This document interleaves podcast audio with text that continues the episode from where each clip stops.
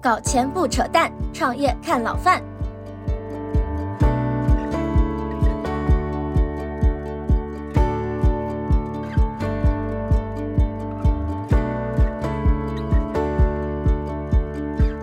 老范聊创业啊，今天来了一位妇孺皆知、家喻户晓的大咖啊，叫六神磊磊，来跟大家打个招呼吧。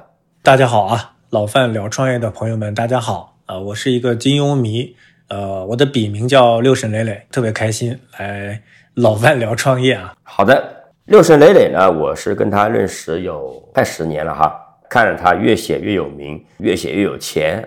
关键是我们家已经有他的二代粉丝了。我女儿是一零后，但我女儿呢是他的忠实粉丝。我觉得他的艺术生命很长很长啊。所以呢，我今天我自己也很高兴，我女儿也很高兴啊，有机会来听六神磊磊聊一聊哈。我女儿已经跟他说了，我的这些节目啊，她一期都没听过，这期节目她准备听一听。荣幸。那个，咱们就直奔主题哈。你最开始这个为什么叫？六神磊磊呀，这个有什么来历讲究吗？这个名字，当时呢，我还在原来的工作单位上班，当时是我们大家都被拉到这个北京的房山去培训，培训新闻业务嘛，啊，就是集中学习这样的。然后学习的时候呢，我们社里有个部门叫对外部，对外部有位顾老师，啊，他说你们大家如果有点空余的时间，你们可以去网上呃写写东西啊。去发发公众号，因为当时公众号刚出来，还比较热门。然后这顾老师说这个事儿还挺有趣的，就这么回事儿。我去开了个专栏，说这个专栏一开始给自己定的方向是叫解读新闻联播啊，这这挺搞笑的啊。当时居然有这么奇妙的想法，就是每天给大家解读一下新闻联播今天讲了什么，是吧？呃，这背后有什么看点？后来马上意识到这个事儿就不可持续，你也知道这做不到，那等于是你每天七点钟都要去准时收看新闻联播，是吧？看到七点半，这这很难。所以后来决定去聊金庸。呃，当时缺一个笔名，是我孩子他妈之前管我叫过六神磊磊，因为我在家里有时候爱喷那个一种那个知名的花露水啊，在家里乱喷。乱喷之后，我家人就不太喜欢那个味道。我家人觉得那个味道太重了啊，所以他说：“你瓦尖子是卢森瑞瑞啊，它是一个重庆话，就你简直是六神磊磊，就用了这个名字。”居然还真有关系啊！你后来想过改这个名字吗？不好改，但是想过去怎么好好的解释一下它，给赋予一点意义啊。呃，我还考虑过，这是不是就是说跟六脉神剑呢挂个钩啊？或者说把把它解释成叫呃什么人的六种品格是吧？呃，人必须要有的六种境界啊。后来发现解释不通啊，呃，就会就放弃了。啊，Six God 啊，这个因为今天我们流行的说法叫上岸，对吧？想方设法混一个体制内的身份。那么你当年呢是做了一个反向的一个决定嘛，是吧？从一个算是最靠中国最靠谱的。新闻单位，然后呢，变成了一个自媒体人。虽然自己自媒体也挣钱，但大家都知道这个事情的不确定性是非常非常高的。所以呢，就是你当时这种下海的那一个时刻，有没有过一些纠结？这几年的环境啊，差别挺大的。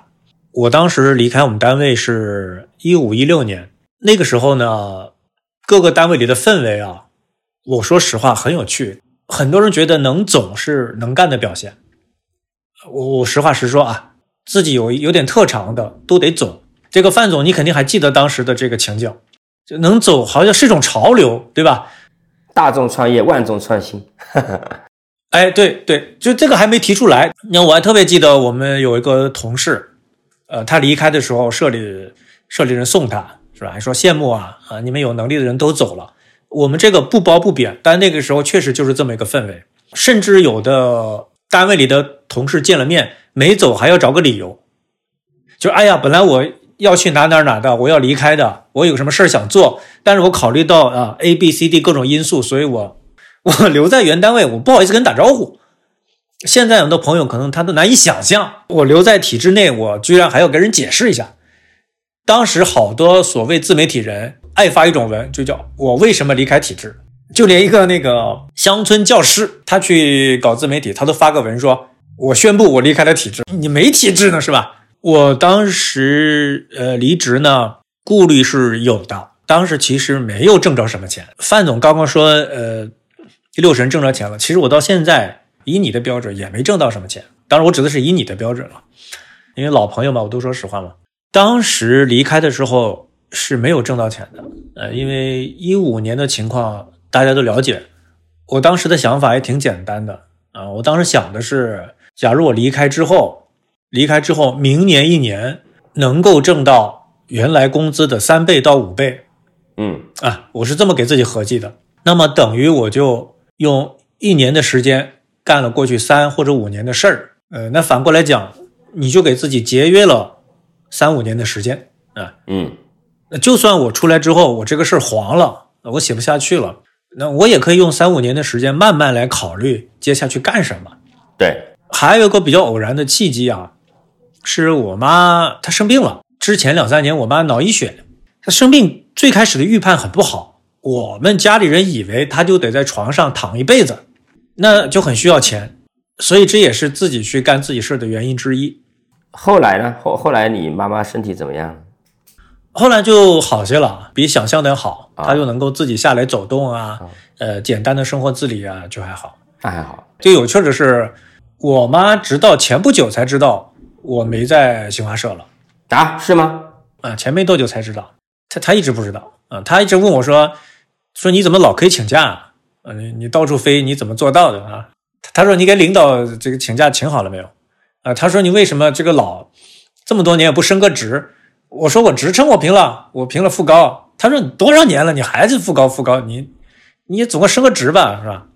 那 后来就骗不下去了，我想起了另外一个，也是一个自媒体的一个大咖。这哥们呢，以前也是有一份工作的，他就是也是一直瞒着他的父母，说告诉他我还在那个地方上班啊，然后呢，一个月呢这个挣个几万块钱，但是呢，因为他的开销越来越大嘛，显而易见，所以呢，他就一直跟家里人说这个升职加薪比较快啊。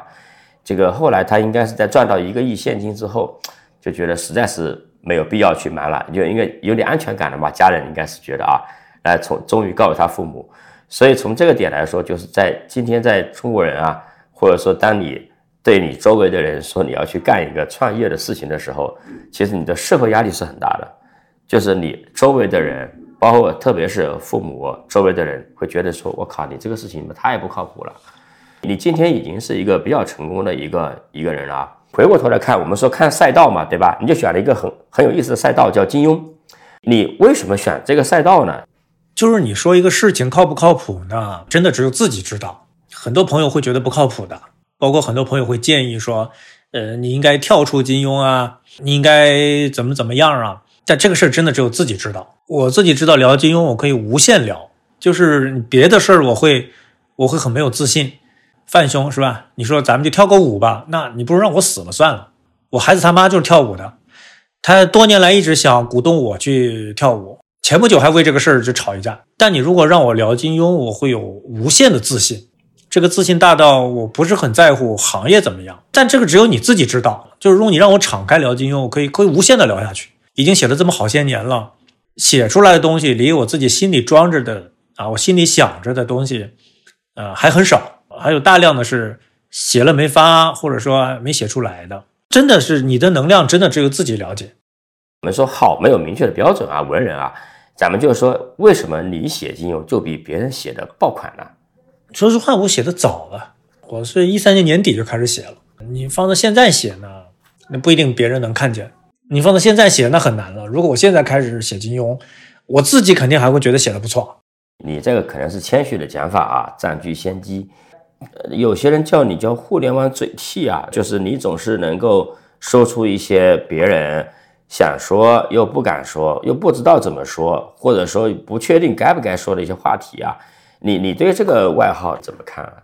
我这种不但不是嘴替，我我我这种是绝对少数。啊，是吗？我我我真心觉得是绝对少数。为什么这么说呢？前不久有个事儿，我还挺震撼的。嗯就是有一位科普的博主啊，他聊到一个事儿，许多许多人没有听过，煤是古代的植物变的，他觉得这个事儿很好笑，嗯于是他拿出来发在了社交媒体上。意想不到的是嗯啊，大量的人告诉他，这煤就不可能是古代植物变的。就是有的很多时候啊，我们以为的这个通识是吧？呃，我们以为自己是多数，但是你是你是极少数。这我们扯远一点啊，煤是不是植物变的，是吧？石油是不是动物变的？嗯这当然永远可以有争议。对，但是让我震撼的是，让我震撼的是，就连这个说法都没听过，我是我是非常震撼的。我是认为是课本上就有的东西，可是我记得是小学课本就有啊。对对，我觉得绝对少数。我我觉得就像创业一样啊，这个创业者呢，被他周围熟悉的声音所包围，是吧？甚至是被他的下属啊、他的团队所包围。他认为这个多数的声音未必是多数啊。鲁迅讲过句话说：“我之所以到现在还在写，是因为许多人不知道我在写啊。”他说：“我的声音如一箭之入大海，就大海根本注意不到你这一箭啊。”这个嘴替确实不配，确实不，这不是谦虚啊。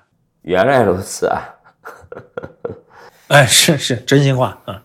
有很多人还在读金庸，对吧？有很多人喜还在喜欢金庸。那么跟金庸同时代的，比如说从五十年代到七十年代之间的很多当时的很多文学作品都已经不见了，对吧？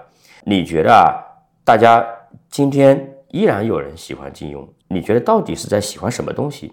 因为那个武侠的世界已经其实离我们的生活已经很远了。我就前不久啊，我在网上看见这样的说法，说金庸写的这些东西和现代人写的小说、网络小说啊、玄幻小说啊，说本质是一样的。其实其实本质不一样。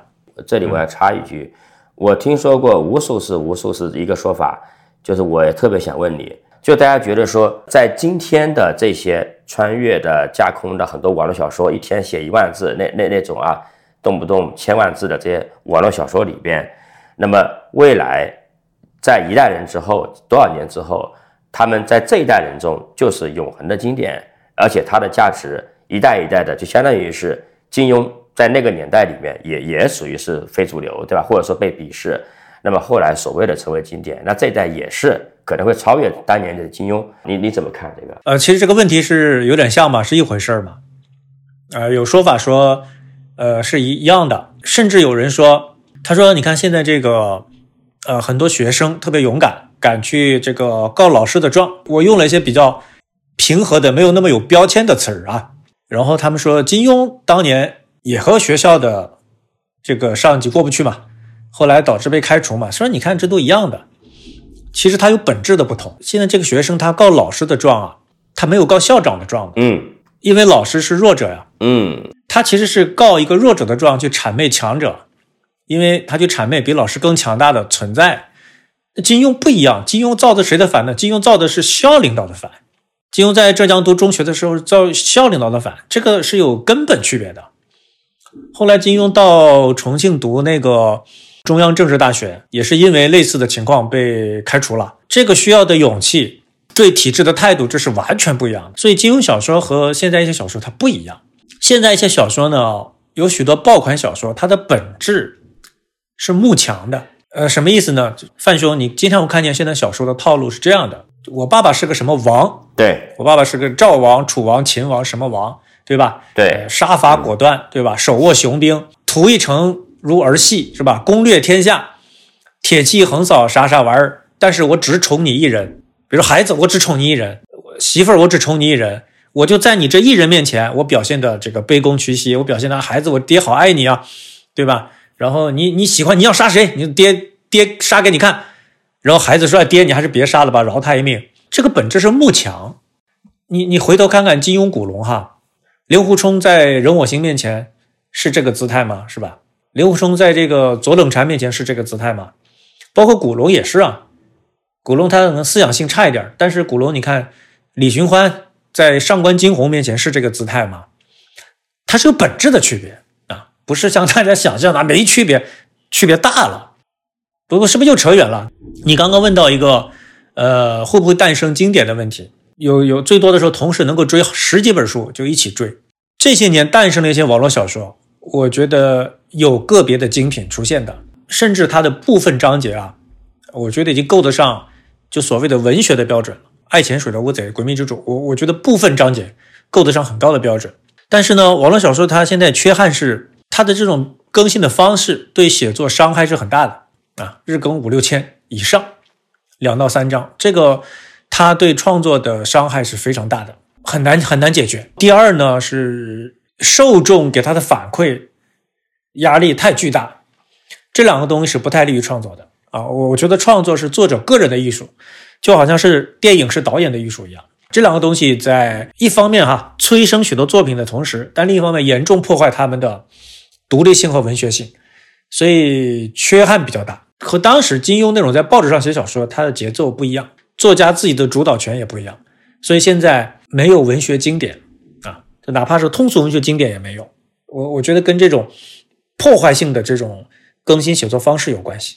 我从我的角度来看，我觉得说，如果说未来多少年之后有人来回忆我们这这个时代的所有的艺术品类作品啊。我觉得他们在那个那个章节的标题上面可能是会有这么一句话，或者小标题里面叫做“流量时代的作品”。我曾经以为就是我不喜欢今天的音乐作品，是因为我老了。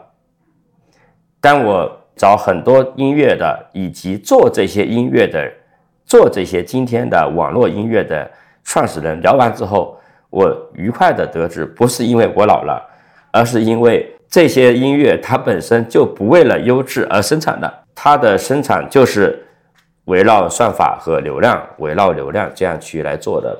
这个也适合我们说今天的这个小说、音乐以及各种各样的品类，我觉得都在被这件事情所强大的影响。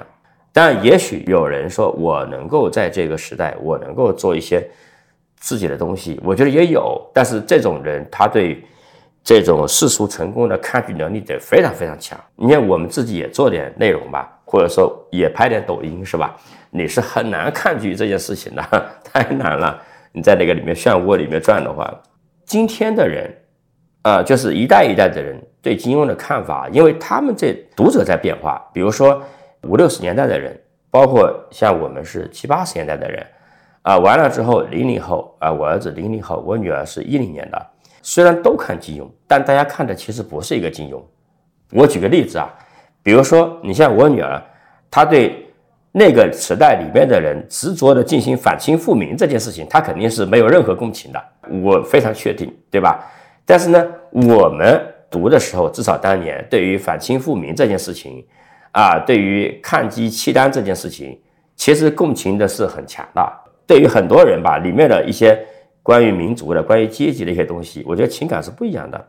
那一但你接触的读金庸的人是最多的，你觉得说这一代一代的人读金庸，他们看到的金庸有啥区别？我个人感觉啊，你刚刚说的你都对，都对，都很有意思。但我觉得最本质的区别呢，是我们当时读金庸的时候，金庸代表的是边缘、叛逆，它有这个元素啊。就是我去读一本武侠小说，某种程度上，我觉得我是对老师。啊，我是对学校啊，对家长、对权威的不完全服从。我看了他们不让看的书，是有一点点这个越轨啊、偷吃禁果的表现。比如说，我是我成绩是一直嗯算不错的，就我的成绩有好的时候，有不好的时候，呃，大部分时候呢是算还还行的。但是我通过看金庸，我用这个来标榜，我并不是同学们，并不是你们以为那种傻叉好学生，我跟你们是一样的，我也是个人呐。它代表叛逆，因为当时金庸他被禁止。那对青少年来说，一个被禁止的东西，我去尝试它，那就代表我有个性，是吧？但是，可是现在呢，金庸不但不被禁止，呃，某种程度上被提倡，得益于它里面讲了很多爱国爱民呢啊，这个东西它被提倡。这个一旦被提倡啊，青少年就很反感，都都提倡了，你那我去干有什么意思？就像那个乔丹鞋，乔丹鞋第一代，它因为配色的原因嘛，红黑色，它是被 NBA 禁止的。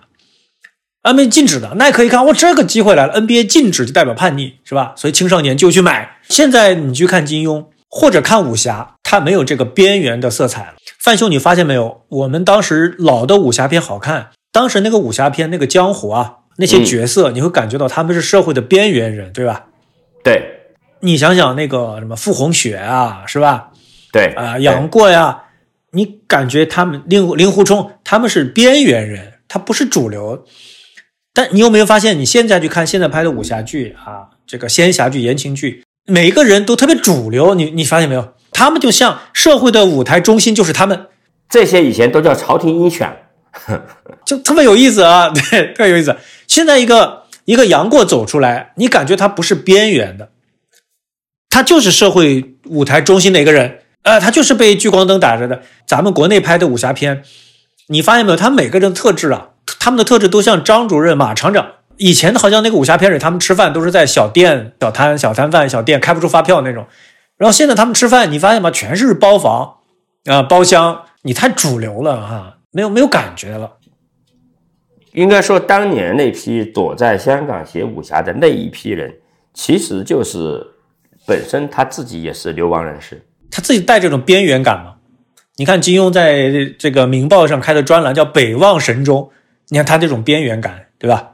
那你还有两种人啊，一种人是我们都属于是看过金庸小说的人，还有一种是什么呢？没看过金庸小说，只看过金庸的做些作品的电视剧的人，你觉得他们看到的金庸有什么区别吗？实话实说，区别可能不大了。金庸他本来是通俗小说嘛，这大多数看金庸也就是看个热闹。你包括我自己，啊，我们上上上学看金庸也是看个热闹。好，说回你自己啊。你觉得十年以前你开始写的时候，你对金庸的理解和现在相比，啊，这么多年过去了嘛，对吧？你写了这么多，也生活经历了这么多，你对他的看法有什么变化？比如说你最喜欢的作品，啊，你对里面人物的感情看法有什么变化？我觉得我是变化挺多的。当年觉得《鹿鼎记》最好，呃，我我现在可能觉得《雪山飞狐》最好。我觉得这这个是会变的，嗯，你有什么变化？现在你觉得《雪山飞狐》最好啊？哎，那是为什么呢？啊，我好奇。我越来越回归到这种朴素的情感了。我觉得这个苗人凤啊、胡斐啊这些在人格上特别特别的打动啊。那对于这种呃韦小宝这样的人，就是你原来读书人吧，你没见过韦小宝这样的人，然后呢，这个你你就会觉得哇，这个人真的好有意思。我后来创业之后，我见到韦小宝这样的人，或者有韦小宝气质的人太多了。哎，我我觉得胡斐和苗人凤这样的人好可贵，你知道吧？哦，OK，你说说你的想法。嗯，太不容易了。咱们这个范老，你你这些年这些年你都怎么过的，是吧？你天天天天天天见韦小宝这样的人，对，韦韦小宝这样的人，我是觉得啊，韦小宝这种人在身边只有一个，他是可爱的。你比如我们朋友之中有一个人是韦小宝，对，那是很可爱的。如果如果有两个韦小宝碰在一起，那那是灾难啊，是吧？这个这太可怕了啊，太可怕。你接着说，你的这个看法有哪些变化？我有个变化呢，我我我对金庸的感情，就可能这个答案不是不是你要的，但是，呃，原来这个孩子的时候呢，对金庸的感情非常深厚。那个时候见着，但凡见着报纸上啊。或者身边谁说一个金庸有半点不好，那确实很难过，很难过啊！就很想为他去申辩，想为他说话，然后也干了一些类似的傻事后来呢，讲真的，大学毕业呀，去参加工作呀，从金庸的小说里看到一些缺憾啊，哎，觉得哟，还有金庸也没做好的事还有金庸没写好的地方，然后这个感情没有小时候那么的浓烈。哎，怎么讲呢？就是不像小时候那样听不得人说他不好啊。无比的崇拜啊，没有感情淡了。很有趣的是，就随着自己开始读金庸，一年一年读下来，一年读下来，这种感情啊，我怎么讲呢？有点像当年那个时候的感情，就是我知道他的缺点还是缺点，他作品里的缺憾还是缺憾，但是对这个老先生的感情，啊，我觉得在加深加重。那没有办法，因为你这些年他带给你很多东西，然后他书里写的那些字句、情节、桥段，总在你脑子里面过。还有呢，就是随着自己年龄慢慢慢慢增长吧，很多东西不知道他当初为什么要这么干，是吧？现在有点理解了。你看他当时写诗，写这个参草诗，他参与起草这个香港基本法草案，也被人批评。他写几首诗来申辩，这个诗写的又又不好啊！我当时就觉得有点不以为然，是吧？觉得老先生这干什么呢？啊，包括和池田大作去谈谈，无非就是想讲自己的。讲讲心里的委屈啊，讲讲自己的不容易。二十来岁的时候，自以为了解社会的时候，有点不以为然。现在慢慢的好多事儿更理解他了。还有一个呢，以前看金庸，说实话，呃，老把自己带入主角，觉得自己是杨过啊，觉得自己是令狐冲，觉得身边人是岳不群。现在呢，自觉不自觉把自己带入配角，特别年龄随着我自己快四十了嘛，不会去把自己带入杨过什么的，经常会把自己带入柯镇恶呀、神仙老怪呀。我就会想啊，如果我养一个蛇，是吧？我长白山我养一个蛇，我养了那么多年，然后被一个小子进来给我把吃了炖了，是吧？我真的会气死啊！我我 对，是的，是吧？用网络话说，我真的会谢啊！慢慢的会把自己带入好多里面的中年人啊、中老年人，体味他们的心境吧。这个是个变化。我估计你孩子不会，孩子，你比如你女儿，应该不至于把自己带入什么易三娘是吧？白淑贤，这不太可能。很有意思啊。就是我刚才就顺着聊哈，就是你觉得啊，你自己比较像金庸小说里面的谁？这里我插一句啊，有的听众还不知道，我们节目是有听友群的，因为我们的定位呢是做老钱和新人的链接者，上市公司和创业者的链接者。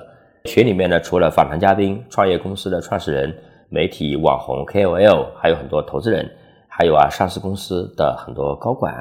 还有一些富豪或者说富豪家族的二代等等等等啊，大家平时老说我是叫超级链接者嘛，啊，因为人生的大部分的机遇啊，其实是来自于链接的。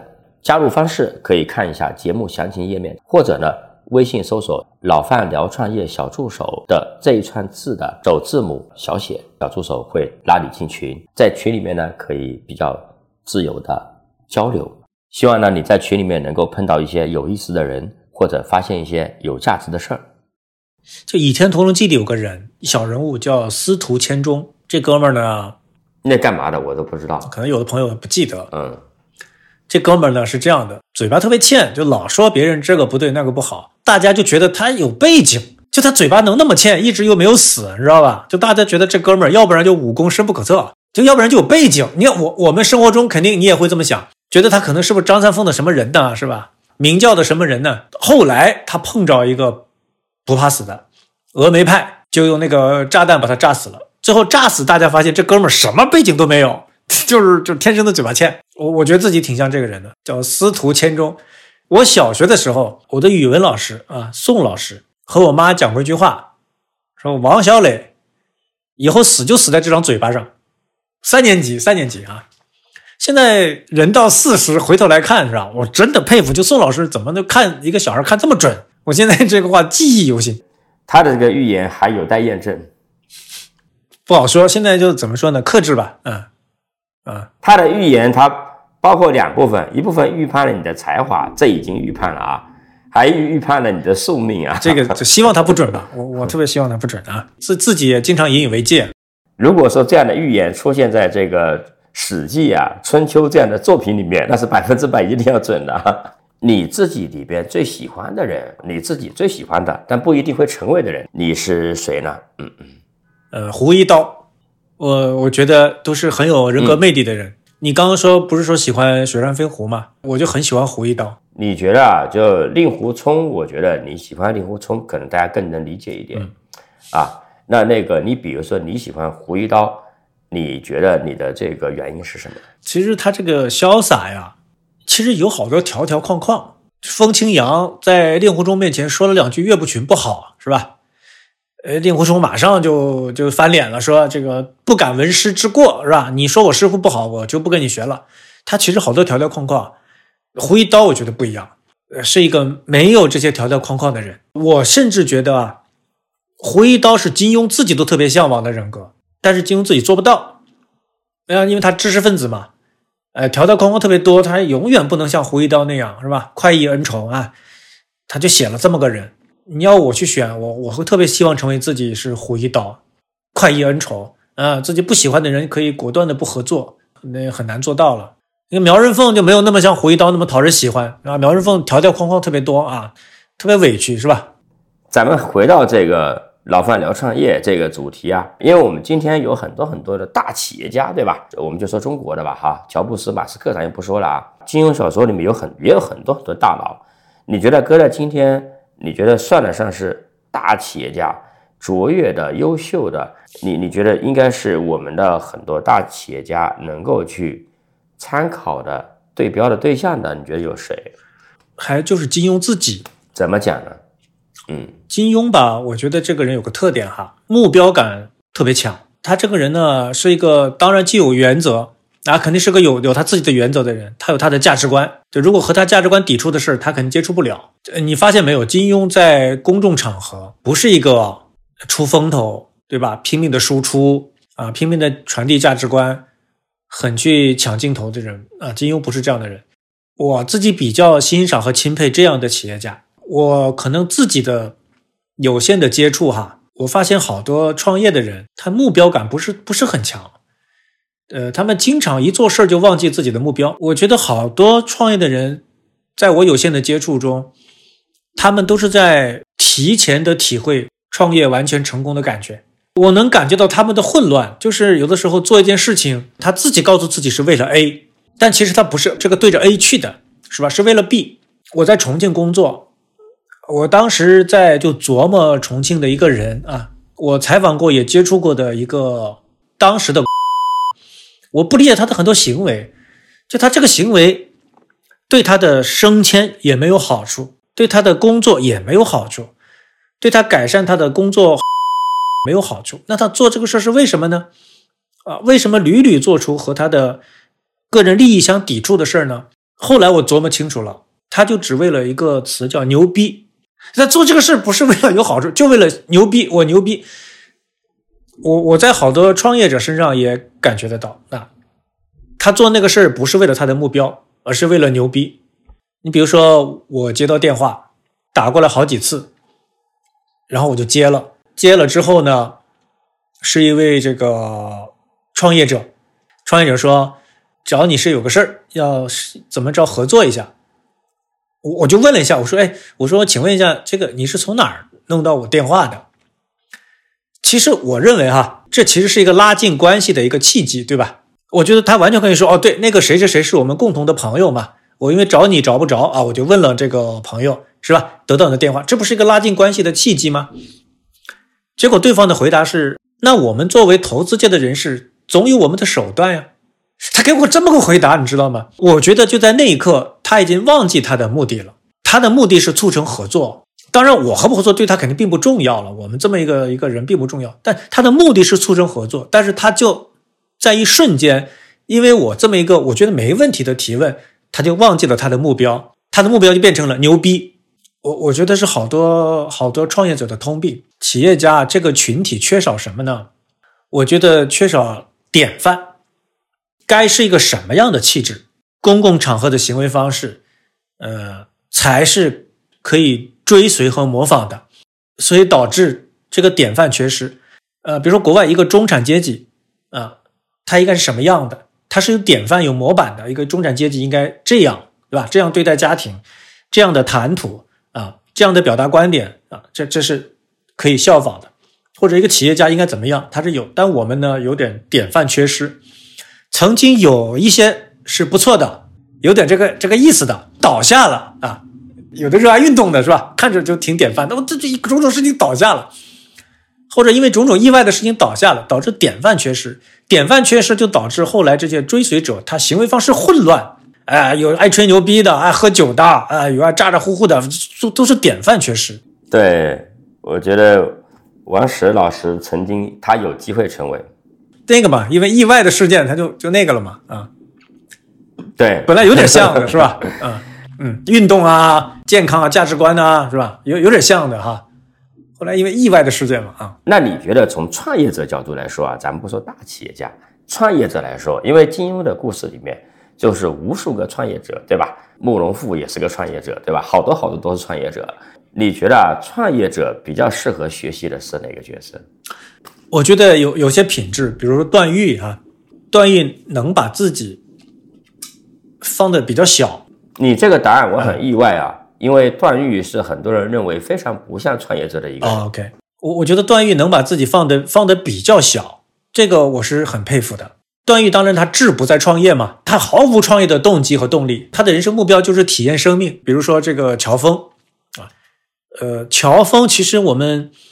心目中往往觉得乔峰有点像个豪迈的一个莽汉，是吧？好像觉得是个呃有点少数民族英雄啊，一个豪迈的汉子，是吧？但其实乔峰是相当的有呃情商和管理才能的，就人家是丐帮帮主啊。我觉得乔峰有和各种人打交道的能力。呃，其实你看这个乔峰和辽国这个耶律洪基，呃，你看他他这个你混得很好啊。对对，他和耶律洪基打交道的身份的转换，对吧？选取一个什么样的姿态和耶律洪基相处，是吧？人家耶律洪基原来是他的战俘，他能够达到双方比较良好的一个关系。这个乔峰是很有能力的。你如果要非要说参考借鉴，我觉得都可以。你这个案例让我想起一个人，叫张骞出使西域那个张骞，他出使然后被匈奴人给抓了，抓完之后呢，还给他配一老婆，生了小孩，完了之后他跑了，又出使去了，然后回来之后又被抓了，被又被抓之后，人家对他还是很好啊，后来又跑了。你想，你就两两次被抓。都让你的敌人觉得你很不错，是吧？而且在没有叛变的情况之下，我觉得这是何等的人格魅力和情商啊，对吧？对他一定是善于和人打交道，并且让对方相信、感受到自己的善意，是吧？我觉得你看这个是不容易的啊啊！你看乔峰迅速的，你看跟耶律洪基打交道，我做过你的战俘，那这个是非常尴尬的。那你看，乔峰能够很快的切换双方的身份，是吧？不卑不亢啊，又让你能感受到你作为辽国国主的这个尊严。这种和不同阶层的人打交道，这种能力是是了不起的。然后同时，乔峰平时喝酒，他又能够和丐帮的底层弟子坐到一起去喝酒。乔峰自己说：“他说我和马副帮主啊，我们是聊不来的。呃，和马副帮主在一起，我玩不到一块儿。但是你看，马副帮主对乔峰又很忠诚。”那个马夫人让马大元害他，马副帮主不答应吧？很有意思。六十年里啊，你下一步你会挑战什么样的内容创作啊？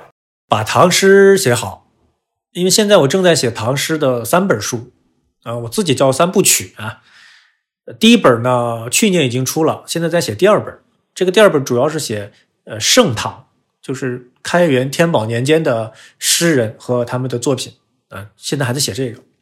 你今天这个年代啊，很多的人，年轻人，我觉得都有一种情绪啊，迷茫的或者焦虑的啊，就是这个和我们当年，我记得和我们当年十几年前，我们曾经预期过的那种，说这个九零后、九五后、零零后啊，因为他们不再有那种生活压力，所以他们会很开心，或者说会无忧无虑啊，只追求兴趣爱好，对吧？不再受各种束缚，我觉得这这个预言是极其错误的一个预言，已经被证明啊。那你觉得说这些人他心理状态啊？你觉得金庸小说里面有什么样的人对这种状态是有一些启迪的作用的？我觉得现在孩子啊，还真的有点像那个新秀派里面的徒儿啊，生活在高强度的比拼和内卷之中。我们那个时候反而有点像少林派，就少林派我比不过可以不比嘛。你看少林派是这样的，少林派我武功练不过别人，我可以专心念经。我专心念经，我的师傅说不定还说这孩子，你看武学上虽然没有造诣，是吧？但是孩子有慧根的哈，对吧？这少林的主流反而是提倡这个东西的，是吧？但是这个现在有点像那个新秀派，就是你只有一条路，就是你要比你的师兄弟更狠，极度内卷是吧？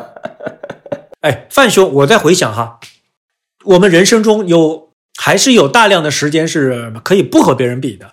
我生下来，我一岁、两岁、三岁、四岁、五岁、六岁、七岁，是吧？比如说这六七年，我是比较自由的成长了，是吧？家长不会拿我频繁的和别的孩子去比，没什么好比的。要比也比什么？要比就比什么？长个儿头嘛，呃，营养发育不就比比这个？但是现在孩子是不是从？我觉得从在娘胎里就开始比，就入门新秀派，一岁就开始卷孩子的什么？呃，思维发育啊，语言能力啊，对吧？还有这个，哎呀，这让二到两到三岁，家长就开始卷他们的什么社交能力啊，相当之残酷。他们完全没有一个田园牧歌的这么一个阶段。我给一些孩子讲唐诗课，在北京讲唐诗课，这帮孩子是刚下篮球课，然后被家长们拖着来听唐诗课。我跟他们讲，我说我太同情你们了。刚打完篮球，一身臭汗，然后就被从那个东二环、东三环外拉到我们社里附近去听唐诗。我觉得他们全是新秀派的啊，很 有意思啊啊。那那他们应该怎么样是正确的策略呢？看不见出路，这个得得师傅想明白。但我觉得现在孩子们有一件事情可以做，我就可以找到一两个自己喜欢的作家。你是郭敬明也好，你是谁也好，嗯，没有问题。哎，你是什么金庸也好，都没问题。或者哪位网络小说作家也好，呃，我我觉得孩子成长需要有代言人。你看我自己吧，呃，金庸就是我的代言人。金庸写杨过，我把自己带入杨过。然后我觉得自己的少年时候的苦闷哈，某种程度上得到了共情，是吧？你可以找个自己的代言人啊。我们的课本呢有个问题，就是那些课文虽然很优秀，但是你看那些课文，它不是不是青少年的代言人，它是为成年人说话的，它是给成年人代言的。这个《少年维特之烦恼》，对吧？好，这个作品写出来之后，那么多的青少年喜欢，就是因为觉得他为自己代言了嘛。啊我觉得家长也应该鼓励鼓励啊，孩子去找一个自己的代言人啊。呃，我的主体问题问完了，我接下来有几个老范听友群征集的问题啊，因为我们有听友群啊，请问六神磊磊老师有什么样的金庸之外的好书推荐给大家看的？有一本书我印象很深刻，在其实一些别的场合我推荐过，是日本的一位思想家。叫加藤周一先生，他写的自传啊，叫《羊之歌》，是他的自传。啊，就羊就是那个山羊的羊。为啥推荐？他是我看到的自传里文笔非常优美，然后又有思想性的，还有和我们的现实，我觉得也很有很有参考价值。我是读了这本书，我觉得，我觉得我知道加藤先生太晚了。为什么在你这儿我也想推荐一下呢？因为好几个地方让推荐书，我都推荐了，最后他们说对不起，就是我们不能推荐外国作者的书，尤尤其是不能推荐日本作者的书，就都给拿掉了，我就心里很不平啊。所以我在你这儿我又忍不住说了出来。啊，好在好在本节目目前还没有强大的编委会。好的，我们结尾一下吧。感谢六神磊磊啊，特别特别有意思啊。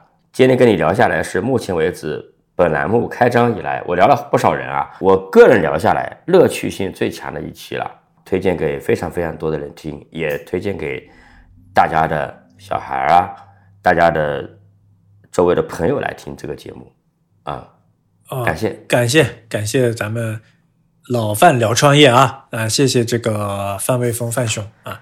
我我因为我戴着耳机啊，很奇怪的体验，我听不见自己说话的声音。他这声音是瓮声瓮气的啊，所以我这个体验也很奇怪啊。好的，今天的节目就到这里，感谢大家的收听。同时，我们也特意为喜爱老范聊创业的听众朋友们开启了听友群计划，欢迎对创业感兴趣、想认识更多创业者的听众朋友们加入。具体加入方式可点击单集节目介绍查看。我们下期再见。